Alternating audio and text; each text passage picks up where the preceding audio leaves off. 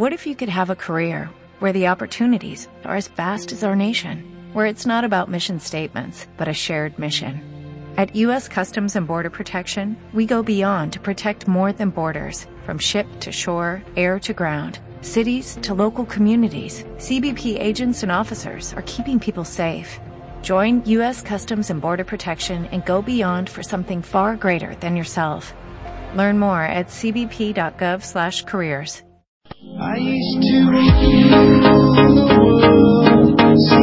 Correr mejora nuestra calidad de vida, nos hace mejores personas. Nos metemos de lleno en Factor Running Radio. Entrevistas, invitados, consejos, calendario, reconocidos columnistas, en fin, ustedes, los runners. Suben las pulsaciones por minuto, tocamos el umbral máximo, reciclamos el ácido láctico. Bienvenidos a Factor Running Radio.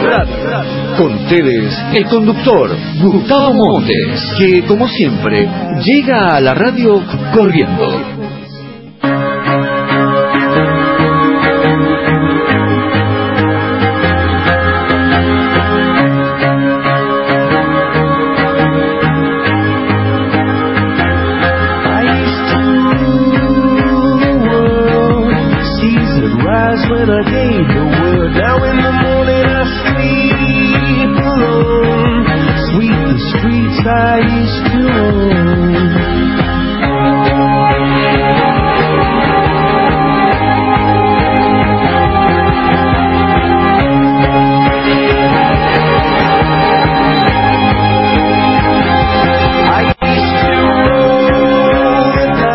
Horas, 3 minutos.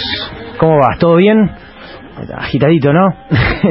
Arrancamos el fin de semana, un fin de semana largo, muy movido, por cierto. Eh, felices Pascuas para todos. Para los creyentes y los que no son creyentes, buen comienzo de semana, dale. Eh, qué bueno que estés del otro lado, qué bueno que podamos arrancar nuevamente la semana juntos. Te decía un fin de semana muy, pero muy, pero muy movido eh, en, lo que, en lo personal. Eh, hemos estado, ya no, habrás escuchado los programas de, del fin de la semana pasada, jueves, viernes. he estado personalmente en esta quinta edición del Origen Powerade en, en Villa Langostura, pasando un fin de semana fantástico, ¿sí?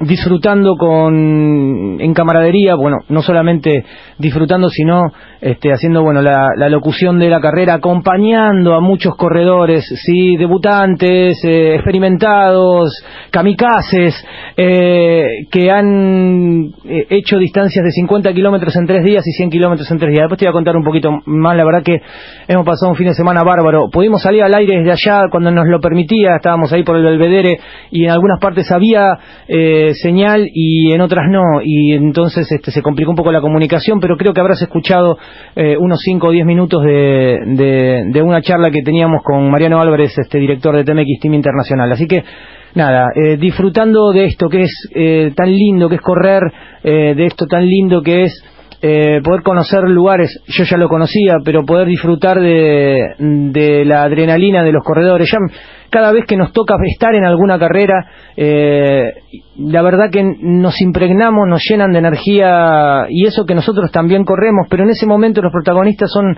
eh, aquellos eh, valientes que se le animan a la montaña, aquellos que debutan, aquellos que quieren este, superarse, aquellos que quieren conocer y demás. Este, la verdad que hemos pasado un fin de semana fantástico y, y nada lo que vamos a disfrutar en el día de hoy. Por ejemplo, sí, vamos a tener la comunicación en un rato nada más con Leonardo Malgor, sí, el director de, de este equipo, de este, yo iba a decir el capitán del barco.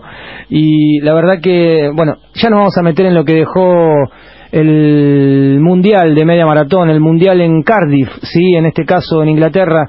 Eh, vamos a meternos con Leonardo Malgor, quien en este caso eh, nos va a contar un poquito de cómo le fue el gran, el gran o la gran actuación de sus entrenados, la gran actuación de eh, Mariano Mastromarino, el Colo Mastromarino y Marita Peralta. Francamente, en un clima adverso, un clima difícil, eh, viento en contra, lluvia, bajas temperaturas, ahí nos damos cuenta en el estado de, de formas que están ellos, ¿no? Porque el puesto 33 para Mastromarino y el puesto 51 de Marita Peralta realmente habla las claras del muy buen rendimiento, ¿sí? obviamente estamos a distancia exponencial de los atletas africanos, pero esto le pasa al hombre blanco en general, ¿sí? Eh, estamos a, eso, a, lo que vos ves, a las marcas que vos ves en aquellos que ganaron eh, y las marcas de nuestros compatriotas, eh, pero lo que sí hay que valorar y mucho es el puesto, la ubicación, ¿sí? En este caso, sobresaltando más el caso de Mariano Mastromarino, puesto 33, ¿sí? Del Mundial. Y eso habla a las caras del gran trabajo. Creo que es el segundo sudamericano. En, sí, es el segundo sudamericano de... Eh, segundo sudamericano mejor colocado, obviamente, de este Mundial. Vamos a tener, eh, bueno, a charla con él, obviamente, ya está Alberto Cabaleiro en la radio, vamos a hablar un poco de, entrenamiento y demás, y también la comunicación con Will Vargas de Colombia, como siempre, nuestro amigo, que forma parte de Factor Running hace mucho, pero mucho, pero mucho tiempo atrás, cuando esto todo comenzó. Esto Factor Running Radio arranca de esta forma.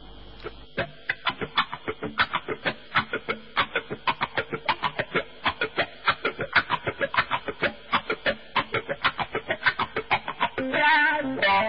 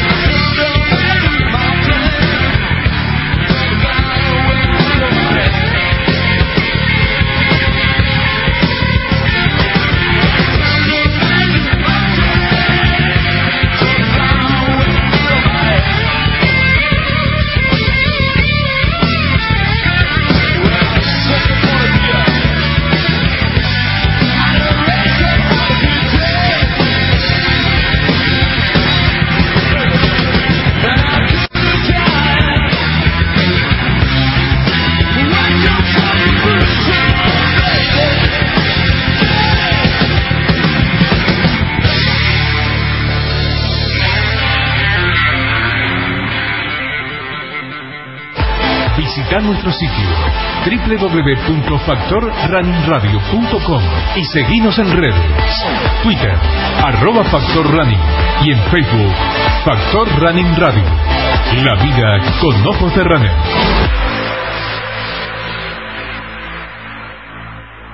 12 horas, 12 minutos. Estamos en vivo participando de Factor Running eh, aquí por los micrófonos de, de Radio Splendid. Eh, estamos ya con Alberto Caballero. Alberto, ¿cómo estás? ¿Qué tal? Buen día, corredores. ¿Todo bien? Futuros corredores también. Sí, futuros corredores, exacto. Siempre está bueno evangelizar. Eh, ¿Todo bien? ¿Cómo fue el fin de semana?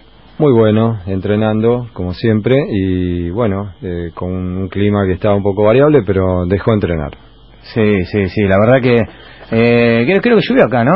Sí, sí, un, un viernes ahí un poco y el sábado amenazaba un poco, pero finalmente se despejó y se pudo, se pudo trabajar bien. Bueno, bueno, me alegro. Le- eh, justamente, te decía hace un ratito atrás, les contaba a la audiencia que íbamos a tener la comunicación ahora con justamente con Leonardo Malbor. Pero en un ratito vamos a hablar lo siguiente, que me parece un tema muy importante. He estado en el, el fin de semana en Villa Langostura viendo y disfrutando de, de lo que dejó el origen, en todo sentido, pues toda una fiesta completa, ¿no? Eh, los hay corredores que recién comienzan, que se le animan a la montaña, hay corredores más experimentados, porque aparte el circuito permite, es muy técnico y permite también que los, los corredores como Luciana Orioste, eh, una destacada atleta de trail run, segunda en The North Face el año pasado, tercera en el cruce de los Andes este año, puedan eh, tomarlo como un entrenamiento, por ejemplo, como para Patagonia Run, por ejemplo, para el Raid y demás. Eh, pero también vi gente que no entrena en función a la exigencia que necesita la montaña, ¿no? Pero eso ya no es culpa de los organizadores de carrera, es culpa de la persona, la responsabilidad. Así que me parece, y si a vos te parece, hablar de este tema de la preparación, ¿sí? Enfocada en carreras de montaña. ¿Qué es lo mínimo indispensable que tiene que tener una persona para poder encarar una distancia de 50 kilómetros en tres días o 100 kilómetros en tres días o un non-stop de 21, de 42, de 84, como lo será Patagonia Run, por ejemplo. ¿Sí? Así que, ¿te parece bien eso? Sí, sí, absolutamente. Me parece un tema muy vigente. Bien, sí, vigente porque vos ves que este, constantemente eh, hay gente en todas las carreras que, que tenemos aquí en Argentina y en el mundo que de repente no entrenan en función y por, por consiguiente no la pasan tan bien o la podrían pasar mejor. De acuerdo, sí. Y además, este, bueno, dejemos de alimentar, eh, en broma, ¿no? Dejemos de alimentar los gabinetes de kinesiología y a los traumatólogos, ¿no? Porque finalmente lo que termina es eso. Bien. Bueno, eh, y ahora como te decía, entonces vamos a hablar de eso. Eh, ¿Te parece, Alberto? Sí, como no. Dale, dale, escúchame.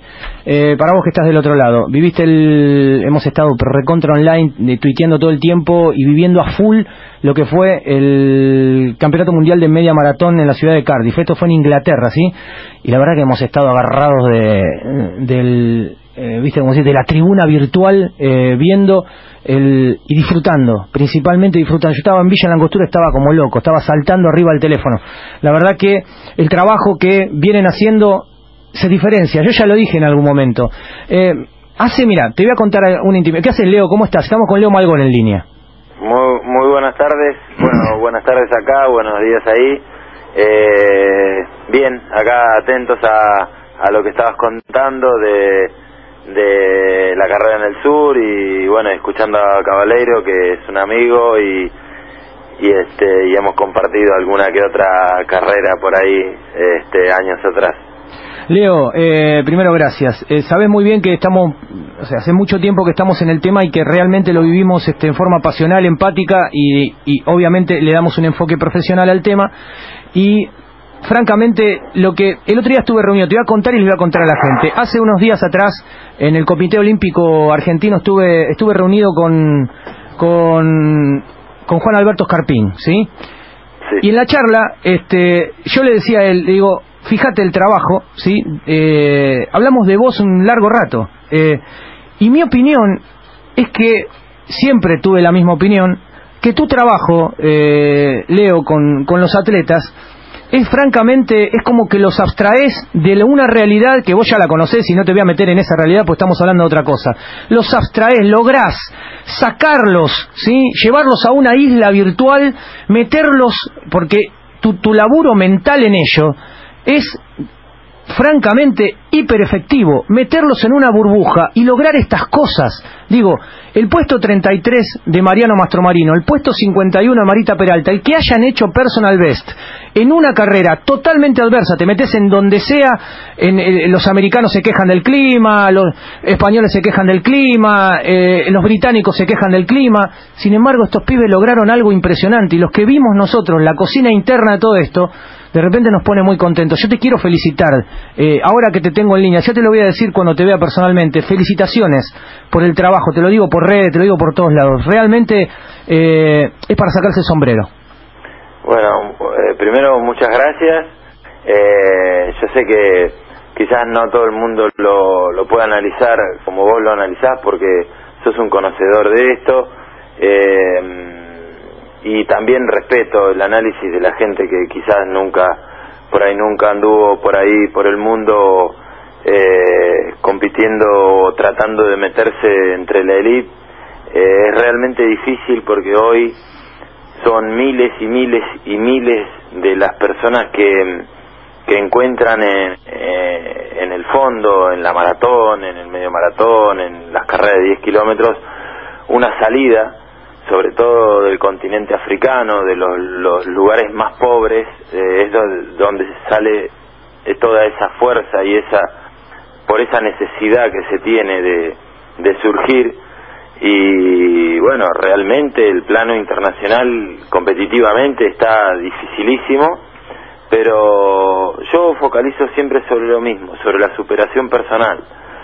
A mí que hayan salido 33, 51, o el 82 de los Juegos Olímpicos, realmente, bueno, es un número que a mí me marca lo que yo ya sé. Eh, quizás hay mucha gente que no lo sabe, que en el mundo ocupamos esos lugares. ¿Por qué? Porque de Argentina salieron dos de los mejores maratonistas que hay en la actualidad, no son los únicos, hay otra gente competitiva, no quiero dar nombres porque son un montón, realmente el atletismo argentino tiene que estar contento de que muchos de los fondistas que, mm, habitualmente corrían pruebas de, de 5.000 y, y 10.000 en pista o, o que solamente se la pasaban corriendo en la calle carreras de 10 kilómetros, hoy están tratando de ser olímpicos o de clasificar para un campeonato del mundo en la prueba de maratón. Eh, eso es porque, bueno, eh, finalmente después de muchos años se flexibilizó un poco la exigencia desde la CADA, pudimos que se, que, se mm, afloje un poco la exigencia que se pedía, eh, entonces eh, de ahí partió el incentivo para que muchos de los fondistas que han brillado en los últimos 10 años en Argentina intenten ser olímpicos en la prueba de maratón no porque sea una marca fácil, como he leído por ahí, este, muchos dicen que la marca se hace caminando, pero que dijo para muestras basta un botón. El que dijo no eso es un inepto. decir yo. A Valencia fueron ocho argentinos, los ocho con pergaminos suficientes como para decir estos tipos la hacen, tanto las chicas como los varones. Sin embargo, no fue tan fácil. No es tan fácil meter la marca que, que, se exige en estos momentos desde la CADA para los Juegos Olímpicos. Y si tenemos tres, cuatro, cinco o seis, como hemos dicho, con marca, bienvenidos sean, porque tendremos que seleccionar. Habrá un problema eh, a futuro, pero bienvenido sea ese problema, porque desde hace años no teníamos nadie debajo. Miguel para Londres. No, justo te iba a decir. Fuera lo que fue Miguel, no teníamos nadie debajo de 2 horas 16, de 2 horas 17. Sí, es más, eh, Leo, eh, vos te acordás muy bien que, eh, bueno, sacando a Antonio, en esa época no había mucha gente corriendo por debajo de 2 horas 16. Eh, o sea, sacamos a Antonio, podemos, no sé, acordarnos de, del tucumano Juárez, eh, pero no había un pelotón de gente que corra, por ejemplo, en 2 horas 15. Esa fue una época dorada, digamos, si se quiere decirlo por de alguna forma, porque si hablamos de épocas doradas fueron las de las de Delfo Cabrera, de Zavala, Reinaldo Borno, esas fueron épocas doradas que se consiguieron medallas olímpicas este, en otro contexto, porque el mundo no era lo que es hoy, ¿sí? Pero eh, realmente fuimos dorados con esa gente, con esa gente que consiguió esas medallas para la Argentina y que quedaron en la historia del olimpismo y en la historia del deporte argentino. Hoy es otra época, pero además en la época de Antonio, del Tucumano, eh, época que me tocó vivir, yo para mí fue una época dorada también, pero fue otra época, o sea, yo hoy no la puedo comparar con lo, con lo de hoy, porque si me preguntás como entrenador cómo ves el atletismo del mundo hoy, es mucho más competitivo, es terrible. O sea, eh, vos pensás que 244 keniatas hacen la marca para los Juegos Olímpicos, varones. Entonces, ¿cómo competís contra esa gente? Imagínate si Kenia pudiese llevar todos sus corredores con marca mínima a un Juego Olímpico. ¿En qué puesto saldríamos? Es así, pero bueno, eh, los que entendemos de esto eh, sabemos del valor que tienen los resultados de los chicos hoy. Hoy eh, Mariano con una hora cuatro, treinta y cinco, eh, con un clima perro, con un circuito que ofreció una loma que nadie esperaba, eh, que para nada fue totalmente plano. bueno, en ese circuito él fue capaz de hacer no solo su mejor marca, y ella también, sino que esto da muestras de que la planificación, el haber planificado una carrera de 21 kilómetros con exigencia, con exigencia internacional, eh, en un año olímpico y previo a un maratón, que tampoco descarté, porque yo podía haber dicho, bueno, ya tienen la marca, eh, no quiero que corran más un 42. Y ellos van a estar en la largada de Rotterdam. Ahora, eh, justamente con Rotterdam me, quería meter y, teniendo en cuenta eh, teniendo en cuenta que siempre se fueron ajustando a a una regla digo la audiencia se va renovando y se van sumando cada vez más y vale la pena también fundamentar por qué yo este elogio tu trabajo y demás, porque si vemos la, carrera atlética de Mariano Mastromarino y Marita Peralta, vemos que hicieron todo lo de, lo de los libros arrancaron las distancias de pista, corrieron distancias, se instalaron en cada distancia, pegaron el salto eh, en forma muy prudente. Recuerdo aquel debut de Marita Peralta con 2 horas 48, con la orden tuya, corría 4 el mil y fue y corrió a 4 el mil en Rosario. Eh, digo, una planificación pensada, los atletas de pista cuando van terminando, esto le pasó a Haile Gebreselassie y también le pasó al Colo Mastromarino, digo, me voy por un punto y a otro, de que cuando se va agotando esa etapa de pista, lo viviste vos como corredor, se va saltando la distancia superior.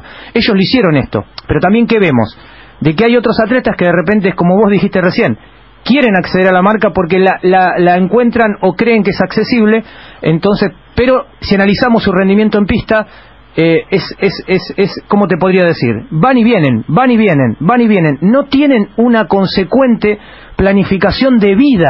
Acá entendemos que Mariano va a intentar la marca, que Marita en Río va a terminar su carrera de atleta de alto rendimiento.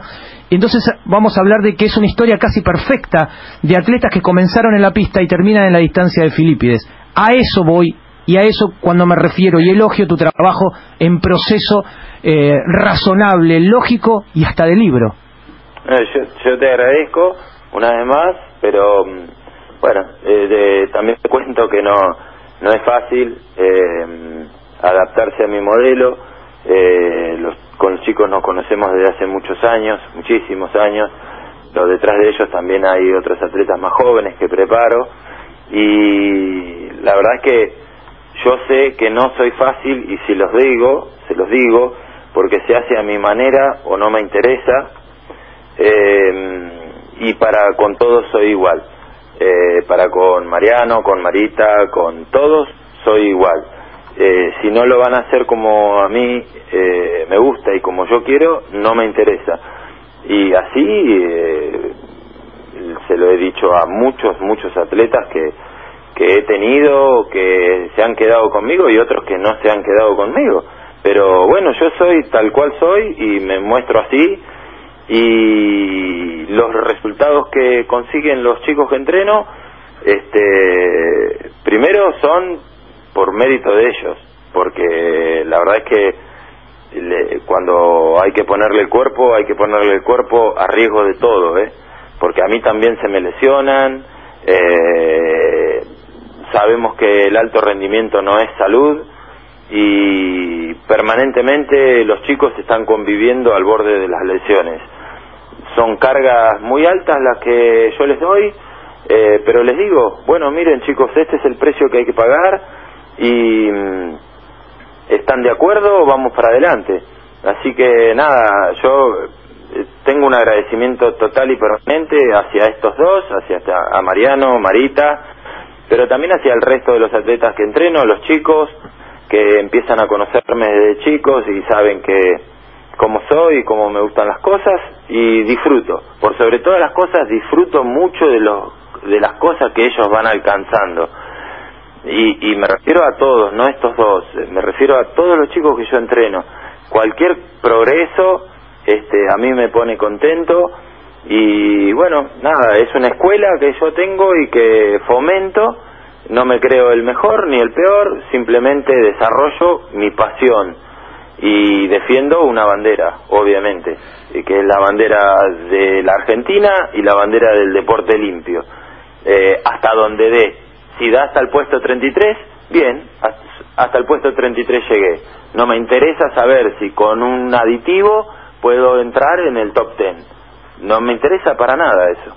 Así que así soy yo y así estoy disfrutando esto que, que los chicos están viviendo y que están contagiando a generaciones que vienen. Leo, teniendo en cuenta las marcas de, de, ambos y teniendo en cuenta la paridad que tiene Mariano y la regularidad que tiene durante el maratón, donde él empieza a encontrar buenas sensaciones después del kilómetro 30, tomando en cuenta esta marca que acaba de realizar y entendiendo de que podría haber sido una hora, una hora 3 o una hora 2.50, eh, eso es lo que yo estimo.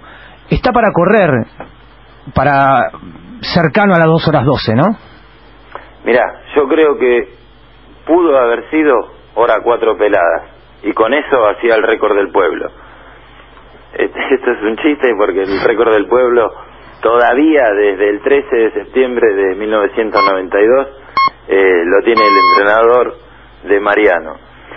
Pero yo creo que hubiese sido, sí, hora 4 peladas, eh, hora 3.50 quizás, eh, fue tremendo, los últimos cuatro kilómetros fueron tremendos, no porque él estuviese mal, se sintiese mal o estuviese mal de piernas o ya viniese ajustado, fue por, porque el viento lo frenó de una, a él no, a todos, los frenó, por eso te, por eso puse en un posteo de, un colombiano que hizo sobre Camboror, el, el, nuevo campeón del mundo, eh, hubiésemos tenido un récord del mundo en Cardiff este, de no haber sido por, por el clima. Y bueno, yo creo que lo afectó en eso. No, no creo que esté para 2 ni, ni para hora 3 peladas todavía. Pero él iba muy cómodo a 2.59, a 3 minutos, que para hora 3.20 él iba muy cómodo, pero bueno, este, la carrera se dio así, era un campeonato del mundo, era el circuito que tocó y era el clima que tocó. De, em, si me decís, sí, yo creo que está para bajar de 2 horas 15, pero los maratones hay que correrlos y hay que correrlos con las piernas, no con la lengua, se corre con las piernas. Y bueno, así que nada, yo no digo nada de lo que pueda llegar a ser Mariano. También lo digo porque a Mariano se le puede llegar a agarrar un gemelo en el kilómetro 20. No, se sabe. Lo tenemos abandonado en el 25. O sea, todo puede pasar en un maratón y los que han corrido maratón lo saben. Bien, bien, Leo, eh, está, está perfecto. Yo para mí, eh, sinceramente, de un opinión personal, por, por, cómo se lo vio y aparte por cómo estuvo el clima, que vos me lo, acabas de relatar en primera persona, eh, estando ahí, digo, me parece que, que, se puede dar. Ojalá que sí sea, me, parece que es un gran corredor de maratón que, que, tiene, que tiene después del kilómetro 34 lo que muchos no tienen, que es donde se le apaga la luz a la mayoría, a él se le enciende. Entonces eso genera esperanza. Sí, eh, pero eso también es una planificación, ¿eh? Porque eh, desde el primer día que Mariano se puso en la largada de un 42K en Buenos Aires, allá por el 2012, eh, yo le dije a qué ritmo quería que corra hasta el kilómetro 30. Está bien, él no me hizo caso. Bueno, desde ese día eh, comenzó a hacerlo. Y mm, la verdad es que corriendo de la manera que, mm, que planificamos, eh, siempre se han sentido bien arriba. Eh, obviamente, esto no es matemática, puede fallar. Acá 2 más 2 raramente es 4, nos viene saliendo 4 este, desde hace rato en, en muchas cosas, pero soy totalmente consciente de que en algún momento puede no llegar a salir y yo estaría ahí, por eso estoy acá. Yo no viajo porque porque me interese este, conocer eh, tal o cual lugar. Yo viajo para estar cerca de mis atletas, pero por si las cosas salen mal. Siempre viajo por si las cosas salen mal, porque ellos están a 10.000 kilómetros de sus seres queridos, de sus hijos, de su familia, de sus amigos. Y si las cosas no salen, hay que estar para contenerlos. Cuando las cosas salen, explota la bomba en todas las redes, todo el mundo llama, todo el mundo está pendiente, este, es todo felicidad y te bancas cualquier cosa, pero hay que estar cerca de los atletas por si las cosas eh, no salen. Me parece perfecto, Leo. Eh, gracias por nuevamente, es un placer charlar con vos. Estaría horas enteras hablando de, atletismo y hablando de, todo, de historia, ir y volver. La verdad que es un placer y te felicito de nuevo. Y acá en Twitter te manda, dentro de todo lo el, el, el, el, lío que hay en Twitter, lindo lío, ¿no? Porque todos están escuchando el programa y están replicando y están ahí al tanto. Te manda muchos saludos. Ever Viera, desde Uruguay, dice saludos desde Uruguay a Leonardo y a sus grandes atletas. Y con qué eso... Gran, qué gran velocista ese oh, uruguayo. tremendo. Eh, yo te, te, pido permiso por, por dos cosas. Una, eh, para saludar a través de este medio a mi señora y a mi bebé, que están lejos, pero que bueno, gracias a toda esta era de la comunicación estamos eh, en contacto. ellas dos, nada, son fuente de inspiración para mí, para que, para fuente de inspiración para trabajar y todo. Y la otra, y es lo último, para mí, para mí, en los últimos 50 años ha habido dos grandes del maratón en la Argentina eh, o fondistas de la Argentina. Y han, uno ha sido Antonio y la otra es Griselda. Que quede claro, para mí son los mejores fondistas de los últimos 50 años en la Argentina. Nada más. Leo, muchas gracias. No tengo nada que agregar a lo que, lo, que acabaste de decir. Fue un placer. Te mando un beso grande. Cuídate. Saludos ahí a, a los guerreros. Abrazo. Gracias. 12 horas 34 minutos, Leonardo Malgor, desde Inglaterra. Y ahora sí, perdón por el retraso, las noticias en la voz de Rama. Radio Splendid informa. Hora 12.35 minutos en la República Argentina, la temperatura en Buenos Aires 24 grados 8 décimas, la humedad 63%. Daniel Filmus destacó que la ampliación del límite marítimo del país es un importantísimo resultado de una política de Estado. El parlamentario del Mercosur y ex secretario de Asuntos Relativos a las Islas Malvinas destacó el aval que la ONU hizo de un planteo argentino sobre los límites de la plataforma continental argentina, que extiende su territorio ahora en casi 2 millones de kilómetros cuadrados. Las compensaciones por los cortes de luz de febrero serán de hasta 1.065 pesos. La escala va desde 600 a 1.065 pesos según la cantidad de horas que el usuario estuvo sin luz y no comprende los daños producidos a las instalaciones y artefactos. Detuvieron a un miembro de la Armada por tenencia de pornografía infantil. El suboficial fue apresado en su departamento de La Boca, acusado de producir y distribuir a través de Internet material triple X con menores. También se lo investiga por el presunto abuso a la hija de su concubina. Cielo despejado en Buenos Aires, la temperatura 24 grados 8 décimas, la humedad 63%. Informó Radio Esplendor. Todas las voces.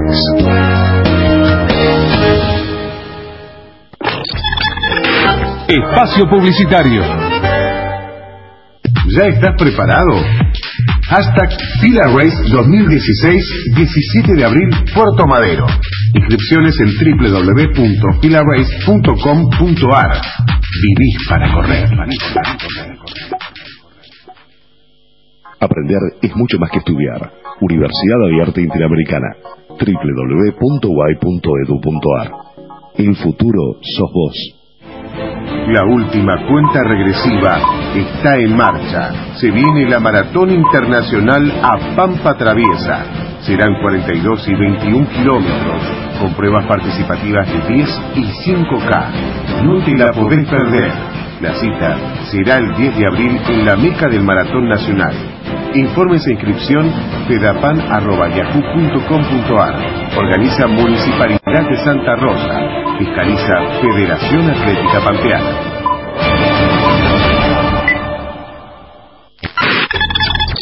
Fin de espacio publicitario.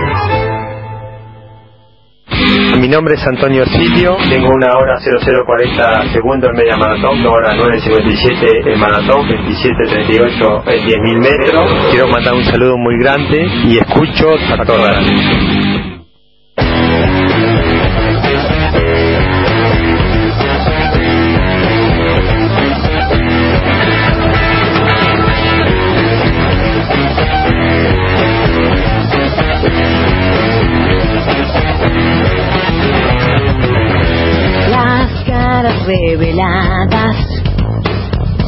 Se apuran a nacer. Espejos de la ausencia, tus ojos que miran y no ven.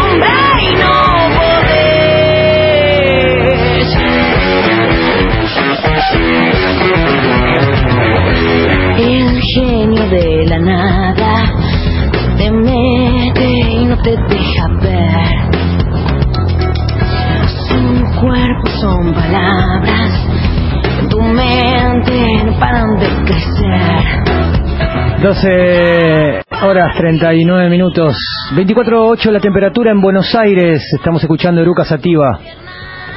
Escucha un poquito más, ahora.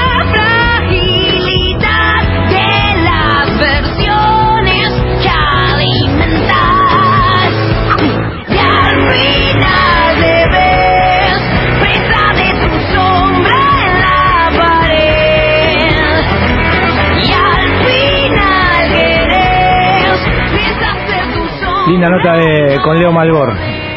Eh, son tipos que podría estar hablando largo y tendido. Como con Eduardo Cabale, eh, como con Alberto Cabaleiro. Albert, eh, vos fijate, ¿no? Cómo ya no vamos a meter en, en otro día, ¿no? Con tema de planificación y cómo desembocan en la distancia de Filipis y cómo se trabaja la maduración de la cabeza también del corredor. Hablaba de, de, de Mariano Mastromarino y él decía cómo se entrena la parte que muchos atletas tienen esa deficiencia, que, que es lo que hablábamos recién con él, ¿no? Él es muy cauto, él no te va a decir va a ser dos horas 12 o está para hacer dos horas 12, pero francamente, con el clima que tocó el otro día, hacer su mejor eh, registro, rondando la hora 4, 30, eh, en un día este, que lo acompañe, iba a estar en una hora 3 muy corta y si los astros se alineaban, yo creo que está hasta para bajar la hora 3. eh, porque es un corredor extremadamente parejo y que tiene un buen cambio de ritmo en la parte final de las carreras. Puede correr rápido en la parte final, eh, casi al ritmo de 10 kilómetros. Entonces, este, esto como lo tiene, digo, si el clima lo ayudaba, probablemente hubiese podido hacer un minuto y medio menos de lo que Sí, es, es difícil valorar exactamente la, la medida de esa. es mejoría. conjetura, es lógico, Sí, sí. es conjetura, son cuentas, uno Pero hace lo que cuentas sí con- es seguro es que hubiera corrido una mejor carrera, en, en- por lo menos en el tiempo, ¿no? La verdad que, que, es, que es valorable lo que lo que están realizando ahí en, en Mar del Plata. Yo dije una burbuja, es así, es Sí, una burbuja. sí. Eh, trat- eh, logra mentalizarlo, los enfoca, los mete, le, le- le- le genera ese compromiso a los atletas y están entrenando, parece que están entrenando en Oregon, con, la, con un contexto argentino. Sí, pero en Mar del Plata él logró hacer algo realmente notable. Eh, logró generar ese, ese clima que ya era parte de la ciudad, ¿no? Eh, tenía una tradición atlética importante. Pero él logró concentrarlo y, bueno, captar a esos mejores talentos que, que había allá. Y bueno, y el resultado está a la vista.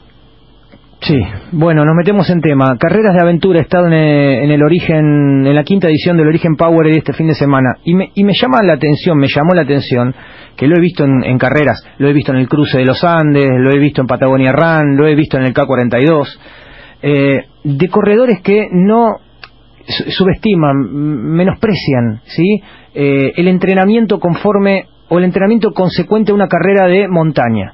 Entonces de repente no la pasan bien. Eh, entonces, ¿cómo una persona que está corriendo regularmente puede atacar una carrera de montaña, sí, una etapa que puede llegar a durar más de cuatro o cinco horas, intuyo que otros grupos energéticos son los que trabajan porque no está todo el tiempo corriendo, ¿cómo se puede entrenar o cómo puede entrenar lo mínimo indispensable como para poder eh, acceder a una carrera dentro del sufrimiento, pasarla bien?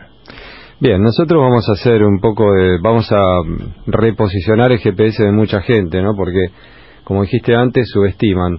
Yo creo que más que subestimar, eh, o si lo hacen, eh, lo hacen desde el lugar de la ignorancia, ¿no? No desde un lugar de arrogancia que van a llevarse por delante nada, sino que simplemente no saben. Entonces eh, se entregan a esas carreras eh, alegremente y bueno, después tienen la experiencia que tienen. A veces son experiencias duras, pero salen entre comillas bien porque no salen lastimados, pero muchas veces eso tiene consecuencias eh, permanentes y eso es lo grave, ¿no? O sea, que queden rotos de alguna cosa que luego requiere una operación o algún tipo de intervención mayor o mucho tiempo de recuperación. Entonces, eh, hay dos cuestiones. La experiencia misma, que será más feliz cuanto mejor preparado esté uno, y la- las consecuencias, las menores consecuencias que uno puede llevarse de la carrera por haber hecho algo que no podía este, de ninguna manera abordar. La, mm, la base mínima para abordar carreras de este tipo, que tienen aproximadamente 30, 40 kilómetros por etapa, o sea, en, una en un solo día hacer una distancia de, de ese, de, esa, de esa magnitud, es que eh, se acerquen lo más posible al volumen total, al tiempo total de carrera en entrenamientos en Buenos Aires en una de las sesiones semanales ya en el pico de la- del entrenamiento. Es decir, tienen que hacer toda una progresión que los va a llevar desde, de, digamos, de tiempos de resistencia eh, lenta, o sea, de trabajo de volumen, desde hora y media, hora 45, etcétera, hasta prácticamente tres horas, tres horas y media, cuatro horas para los corredores más lentos. De modo que hay que hacer esa progresión, eso es, eso es un- un- prácticamente un requisito. Y el otro requisito importantísimo, inevitable, es hacer todo el trabajo de pendientes que se pueda hacer, que es normalmente eh, minimizado. Yo te cuento, Gustavo, eh, semanalmente entrenamos en San Isidro, en una cuesta muy, muy piola que hay por allá, y vemos pasar eh, circular equipos que van a correr a carreras de este tipo. Nosotros empezamos tal vez 8 de la mañana, 9 de la mañana, nos quedamos prácticamente 3 horas en el lugar y mientras tanto pasan tres o cuatro equipos de tres o cuatro otros running o lo que sea, grupos de personas que vienen a trabajar cuestas, donde no hacen ni un cuarto del trabajo del volumen que hacemos nosotros. Este, y naturalmente con eso mismo van a las mismas carreras a las que vamos nosotros. Entonces nos cuestionamos este, cómo, cómo terminan, cómo llegan, qué, qué pasa ahí. Obviamente hay una insuficiencia de volúmenes y hay una insuficiencia de, otros medios de entrenamiento, porque la semana también existe, así que bueno, en- entre semana también se hacen cosas que contribuyen a, lograr eh, la capacidad mínima para abordar una carrera de este tipo. Creo que en todos los aspectos la gente está trabajando por menos, en general, de lo que habría que trabajar para este tipo de carreras, y ese es francamente el factor. ¿Cuántos, ¿Cuántos días por semana vamos a, a meternos en el que recién está comenzando? ¿Cuántos son los días lógicos, en tu opinión, de alguien que quiere, por ejemplo, realizar los 21 kilómetros de Patagonia Ram, por ejemplo, que es una distancia más o menos que la tienen empática, otro de los errores es, yo ya completé tres veces el maratón de Buenos Aires, como ya la completé, no toco nada de mi entrenamiento y voy a un 21K de montaña, por ejemplo, ¿sí? Y, o, puede ser eh, el Adventure Race, que estuviste hace muy poco tiempo atrás, que también tiene un dibujo bastante eh, este, agresivo, si se quiere, para el corredor de calle. ¿Vos cómo lo ves esto? Eh, 21K. Yo diría que no se puede hablar menos, menos de cuatro días por semana. De cuatro sesiones de carrera al menos. Sesiones de carrera y si quiero sumarle un día de gimnasio. Claro, exacto. Eh, yo te hablo de las, del mínimo de sesiones de carrera. Y después a eso hay que agregarle sesiones de gimnasio que te, elevarían un poquito más algunas cualidades que son útiles para este tipo de carreras. Sí. Pero no, no, se puede concebir correr este tipo de carreras con menos trabajo que eso. El trabajo de gimnasio y el trabajo de cuesta o el trabajo de gimnasio o el trabajo de cuestas. No, absolutamente el trabajo de cuestas no se puede... Yo sé que es una obviedad lo que te pregunto, pero el otro día, conforme a la charla que tuve con, con, con un corredor, luego de, de, que completó su tercera etapa en el origen y, y asombrándome de su entrenamiento, entonces la hago con... es un poco capciosa, ¿no? Eh, entonces yo no podía creer cómo me había planteado su entrenamiento y, dije, pero me parece que tal cosa, ¿no? una anécdota que sucede ahí, ¿no? Eh, se emocionó mucho todo y quedamos charlando un rato. Eh, y me contó su entrenamiento y yo me sorprendí. ¿Por qué? Y porque me parecía que era muy deficiente conforme a lo que había hecho. Había realizado, y te cuento que la, etapa 1 y la etapa 2 del origen fueron durísimas durísima, pude recorrerla con la organización, digo, a la altura de cualquiera de esas dos etapas, este, a la altura de cualquier carrera eh, técnica, digo, había un ascenso a lo Connors, de, había viento en contra, mucho frío y arriba, completaban distancias de, aproximadamente 40 kilómetros, digo, tenía todos los condimentos para ser muy dura, y, este hombre les había pasado, con mucho sacrificio, pero las había pasado, y llegó bastante exigido. Eh, volviendo al tema, gimnasio y cuesta, ¿no? Sí, yo diría al revés, cuestas y gimnasio. O sea, el, gimnasio queda, la verdad es que en un plan donde hay las limitaciones de tiempo, donde la persona no tiene mucha disponibilidad, tenés que ir por lo esencial primero. Y lo esencial no es siempre para todos igual. Obviamente aquellas personas que presentan déficit de fuerza importantes deberían ir primero al gimnasio, haciendo carrera, pero primero al gimnasio, para no lastimarse y para tener la mínima fuerza para poder después capitalizar el trabajo de cuestas, que es prácticamente inevitable. Eh, yo lo pondría en ese orden. Eh, cuestas más gimnasio. Eso para el común de los corredores, ¿no? Bueno, vamos a hacer una cosa, vamos a hacer una parte 2 eh, de esto, ¿sí? porque lo bueno que, que, tiene de poder tener la tira diaria es justamente poder abordar los temas y poder profundizarlo con, con, muchísima más frecuencia que antes. Me quedó claro, cuatro días mínimo, sumarle en esos cuatro días, intuyo que uno va a hacer de cuestas, entrar en calor, trabajo de cuestas y demás, pero no descuidar el gimnasio. Digo, porque hay gente que de repente con menos días y menos intensidad y menos dibujo de altimetría encaran este tipo de carreras y que hoy en día están creciendo cada vez más. Al margen de, eh, estamos viéndole el, crecimiento en número, ¿no? Este, al margen de que hayan arrancado las carreras este año con cierto déficit, que eso intuyo que debe ser también por eh, el entorno económico, cambio de gobierno, la gente cuida un poco más el dinero y demás. Pero lo que sí sucede es que si comparamos hace 10 años atrás, ¿te acordás Alberto cuando corrías las Adventure Race o la, la, la, Seco Peugeot y demás? Eran nada, eran muy pocos. Era muy poca la gente que se animaba, ¿cierto?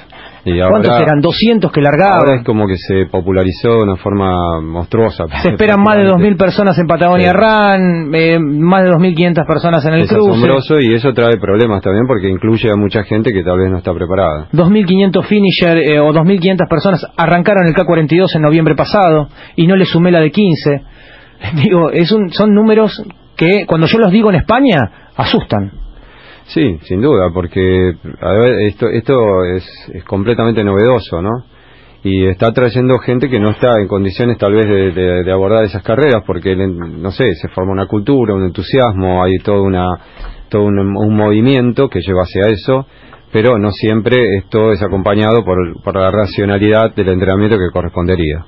Bien, bueno, gracias Alberto. Nos encontramos eh, nuevamente, o esta semana o la próxima, hablando de entrenamiento aquí en Factor Running. Ya lo puedes encontrar también en nuestra página. Te viste ya en la página de factorrunning.com. Sí, sí, vi, sí, sí. Viste ahí el espacio, viste la columna, viste cómo la gente lo, lo consume, lo lee y a mí me alegra mucho. Bueno, me encanta también porque, bueno, de alguna forma vamos ayudando a que todo esto mejore, ¿no? ¿Dónde entrenan, Alberto? Contanos. Entrenamos lunes y miércoles en la Rosedad de Palermo, este, 19.30 a 21, 21 a 15. Los sábados generalmente encuestas en San Isidro o en algún otro lugar donde eh, haya las pocas pendientes que se encuentran cercanas a Buenos Aires. Bien, gracias. No, gracias a vos, Gustavo, y un saludo a todos. Bien, no, eh, 12 horas 52 minutos aquí en Buenos Aires y volamos en vuelo rasante a Colombia para hablar con nuestro amigo Will Vargas. ¿Qué haces, Will? ¿Cómo andas? Hola Gustavo, ¿cómo están todos? ¿Todo bien?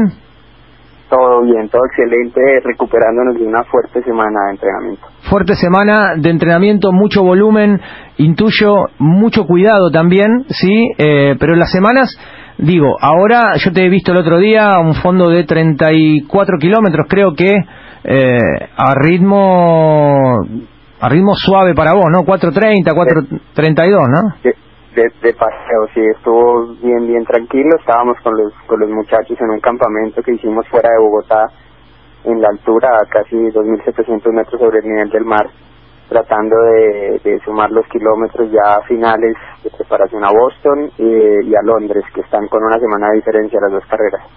Claro, están muy cerquita. Estu- estuviste pendiente de- del Mundial, eh, imagino, este fin de semana, ¿no, Will? Claro, porque en el centro de entrenamiento donde estábamos estuvieron muchos de los de los corredores que estaban en el mundial compitiendo el fin de semana. Claro, exactamente. Y muchos, este, nada, pudiste, pudiste vivir con ellos eh, la preparación final. Tuvimos hace un ratito atrás, no sé si escuchaste a Leo Malgor, el entrenador de, de- del Colo Mastromarino y Marita Peralta. Sí, una, una maravilla lo, lo que está haciendo el Colo y, y en general los, los latinoamericanos, sobre todo a nivel de mujeres, ver cómo, cómo están subiendo y cómo se acercan cada vez más a la punta, nos, nos tenía bastante entusiasmados y el comentario general era era cómo, cómo podíamos estar ahí en pocos años, sobre todo en las mujeres. Hay un, hay un acercamiento importante con ellas. Will, ¿cómo está Colombia? Para contarle también un poquito, ya que nos escuchan en toda la región y, cruzando el Atlántico más de lo que a veces imaginamos. Eh, ¿Cómo está Colombia hoy? Eh, vos fuiste un atleta de alto rendimiento, o sea que sabés de, de qué se trata todo esto. ¿Cómo está Colombia hoy? ¿Cómo está el, el- el- el apoyo a los atletas? ¿Cómo está el humor de ellos? ¿Cómo está el nivel colombiano? ¿Ha crecido? ¿Ha decrecido? Mira, hay, hay, hay dos, dos puntos importantes. Uno es, hay equipos profesionales, hay dos equipos profesionales que dan un apoyo, un apoyo realmente valioso a los corredores, eh, pero desafortunadamente no vemos corredores nuevos, es decir, hay un apoyo a los equipos, de los equipos a los corredores ya formados, a los corredores que ya están teniendo un resultado, pero no estamos viendo caras nuevas, es decir, si tú ves Diego Colorado, gran amigo mío y Sí. atleta al que respeto profundamente, tiene 41 años y estuvo en la media maratón de, de- en- del fin de semana en el campeonato mundial, pues no es necesario ser un gran analista para entender que algo pasa ahí. Eh, en las mujeres sí vemos una renovación, vemos caras nuevas, vemos grandes resultados, vemos que hay un proceso. No, no, no entiendo muy bien por qué se puede dar en un género sí y en el otro no. Eh, habría que ver las escuelas y los resultados de los de las ligas, de los departamentos en, en todo el país, qué es lo que está pasando al, al inicio del proceso. Pero en los hombres eh, no vemos una renovación y eso sí es muy, muy preocupante. Vemos que en la media maratón de Bogotá, que es una de las carreras más importantes de América Latina, no vemos a un colombiano figurar hace mucho tiempo. Eh, mientras que eh, en las mujeres sí de pronto ya están haciendo top 10 y se están acercando eh, en los tiempos, en los resultados a las primeras. Sí, además, de hecho, después después de Juan Carlos Cardona, viste que, que, que yo lo conocí a Cardona eh, aquí en el Maratón de Buenos Aires cuando cuando supera a todo un pelotón y incluso a Oscar Cortines y me, me llamaba la atención la forma de correr, ¿no? Eh, y, y después, bueno, a- a- el, que el que pueda acceder a, a Juego Olímpico y demás, digo, de esa camada había eh, con Cardona dos o tres corredores más. Después no hubo un renuevo eh, en la distancia de Filipides. no, y, Cardona, si tú te pones a pensar en él y ahora que dices de su estilo, es un corredor de vieja data, un corredor de esos que podía hacer dos maratones en el mismo mes, con buenos resultados, con muchos kilómetros en las piernas, con un entrenamiento de aquellos años en los que tú y yo empezamos a correr. Eh, y la nueva camada no, no se ha dejado ver, hay, hay buenos resultados esporádicos, pero no, desafortunadamente no podemos decir que hay un gran resultado o hay un gran proceso detrás y que tenemos por delante a un colo, no, no lo veo la verdad. Bueno, Will, la próxima semana no, nos vamos a meter eh, de lleno en preparación final ya en lo que no debe hacer y lo que se debe hacer en, en- en una planificación para la distancia de Filipides. Si algo tenés vos es que llevas con muchísima paciencia y muchísimo orden a, los entrenados.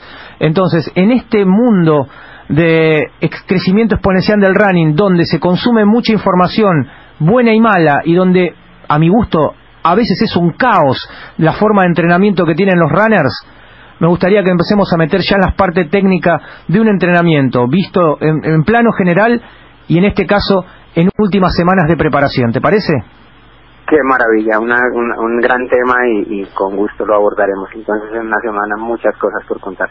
Bien, Will, nos encontramos la próxima semana ya metiéndonos en parte técnica donde vamos a empezar a hablar un poco de planificación.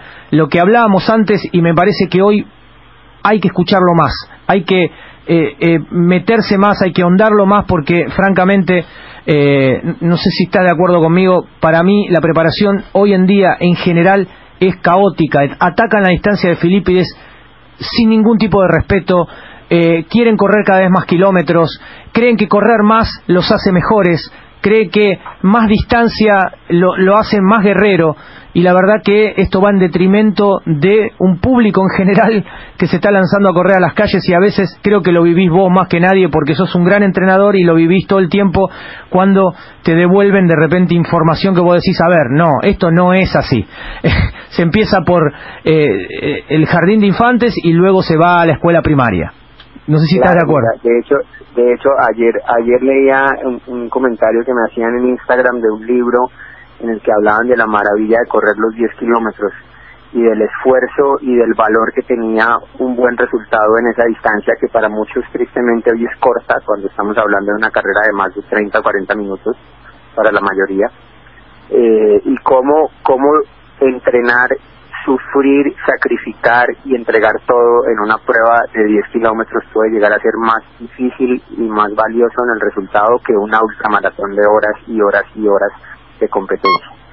Eh, pienso que eh, sería sería importante que lo pensáramos todos, analizáramos y la respuesta de alguien sería y eso que no has hecho un 5000 a tope. Eh, eh, y, y- y- y deja a la gente pensando cuando creen que más es mejor, cuando creen que la maratón se les queda corta y se van a una montaña a correr ocho horas y no hicieron el curso, no hicieron el, el pre-kinder A, que es pasar a la pista, hacer las pruebas cortas, hacer la técnica, no tienen ni idea de hacer un trabajo de técnica, no tienen ni idea de hacer unos saltos, creo que en su vida sin fortalecimiento. No pasaron por un 1500, por 5000, llegar a un 10000 y tratar de mejorar ese tiempo con mucho entrenamiento, con la misma dedicación, el mismo sacrificio, pero en menos minutos. Eh, decía en el libro, con cara de perro en el auto cuando vas de paseo, así salimos en los 10 kilómetros. Es la alegría total en, un, en una distancia corta y creo que valdría la pena volver a las bases y tratar de inculcarle eso a, a las personas que están empezando. Excelente, excelente el tema. Eh, Me, encanta ah, poder ahondar esto porque muchos, ¿sabes qué? Eh, eh, Will, sucede que saltan de distancia en distancia con muy poquito tiempo de, entre una y otra y nunca jamás van a saber cuál era su verdadera marca, por ejemplo, en 10 kilómetros o en 5 kilómetros. Porque se van tan lejos a correr tantos kilómetros que después no pueden retornar a eso. Así que... Y están siempre en un proceso de maratón, ¿no? Nunca están en un proceso donde está, entonces no lo van a saber, como dices. Bueno, querido, eh, nos encontramos la próxima semana ya un- directamente para a- ahondar sobre este tema, me parece importantísimo. Volver a las Un bases. fuerte abrazo, muy gracias por la llamada. Que estés bien, Will. Gracias a vos por tu tiempo. Gracias, lo mismo. Hablábamos con Will Vargas de Colombia y nos vamos. Sí, pasó rapidísimo el programa. Gracias, Alberto. No, gracias a vos, Gustavo. Un gusto compartir con ustedes. Placer. Gracias a producción, gracias Finito y quedan en la voz de Rama. Eh, y nos encontramos mañana, obviamente, a las 12 por los micrófonos aquí de AM990 Radio Splendid. Chau. En Sherwin Williams somos tu compa, tu pana, tu socio, pero sobre todo somos tu aliado, con más de 6.000 representantes para atenderte en tu idioma y beneficios para contratistas que encontrarás en aliadopro.com. En Sherwin Williams somos el aliado del PRO.